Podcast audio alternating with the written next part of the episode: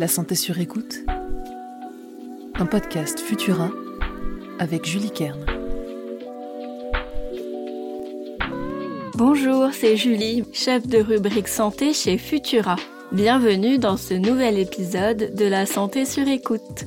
L'asthme est une maladie chronique respiratoire qui peut restreindre les capacités physiques des personnes concernées. Pourtant, de nombreux sportifs de haut niveau sont asthmatiques. Sans être un futur médaillé olympique, le sport peut être bénéfique pour le commun des asthmatiques. Mais comment le pratiquer en toute sécurité? On en parle dans cet épisode de la santé sur écoute.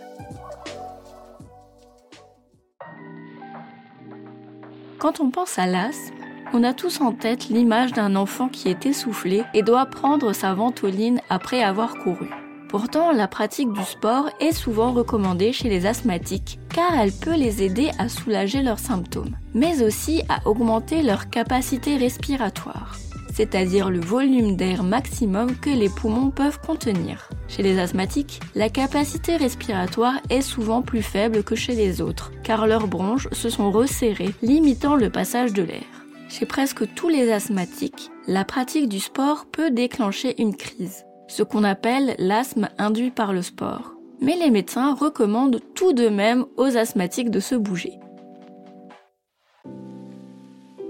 En théorie, aucune activité physique n'est interdite aux asthmatiques, à l'exception de la plongée sous-marine pour laquelle respirer correctement est vital. En pratique, quelques ajustements sont tout de même nécessaires.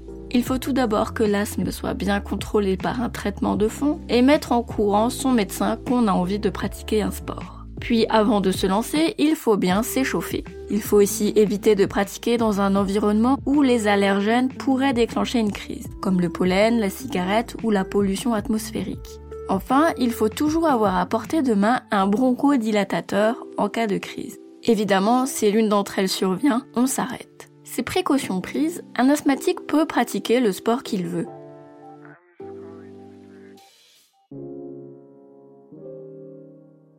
La natation, la danse, la course à pied, l'aviron, le yoga, le vélo sont certains des sports les plus recommandés pour les asthmatiques. D'autres nécessitent des précautions supplémentaires, comme les sports d'hiver, puisque l'air froid et sec peut déclencher des crises, tout comme l'eau trop chlorée à la piscine ou les particules fines dégagées par la glace lors de la pratique du patinage artistique ou du hockey. Ce qui explique pourquoi tant de sportifs professionnels dans ces disciplines sont asthmatiques.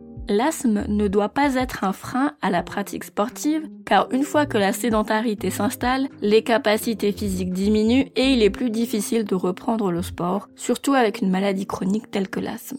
Bouger en fonction de ses capacités, c'est le meilleur moyen de garder sa santé sur écoute.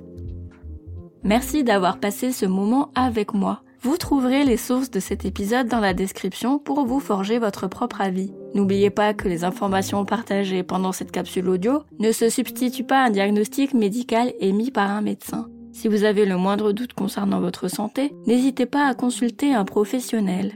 Pour nous soutenir et améliorer notre visibilité, abonnez-vous et partagez ce podcast autour de vous. On se retrouve dans 15 jours pour le nouvel épisode de la santé sur écoute. À très vite!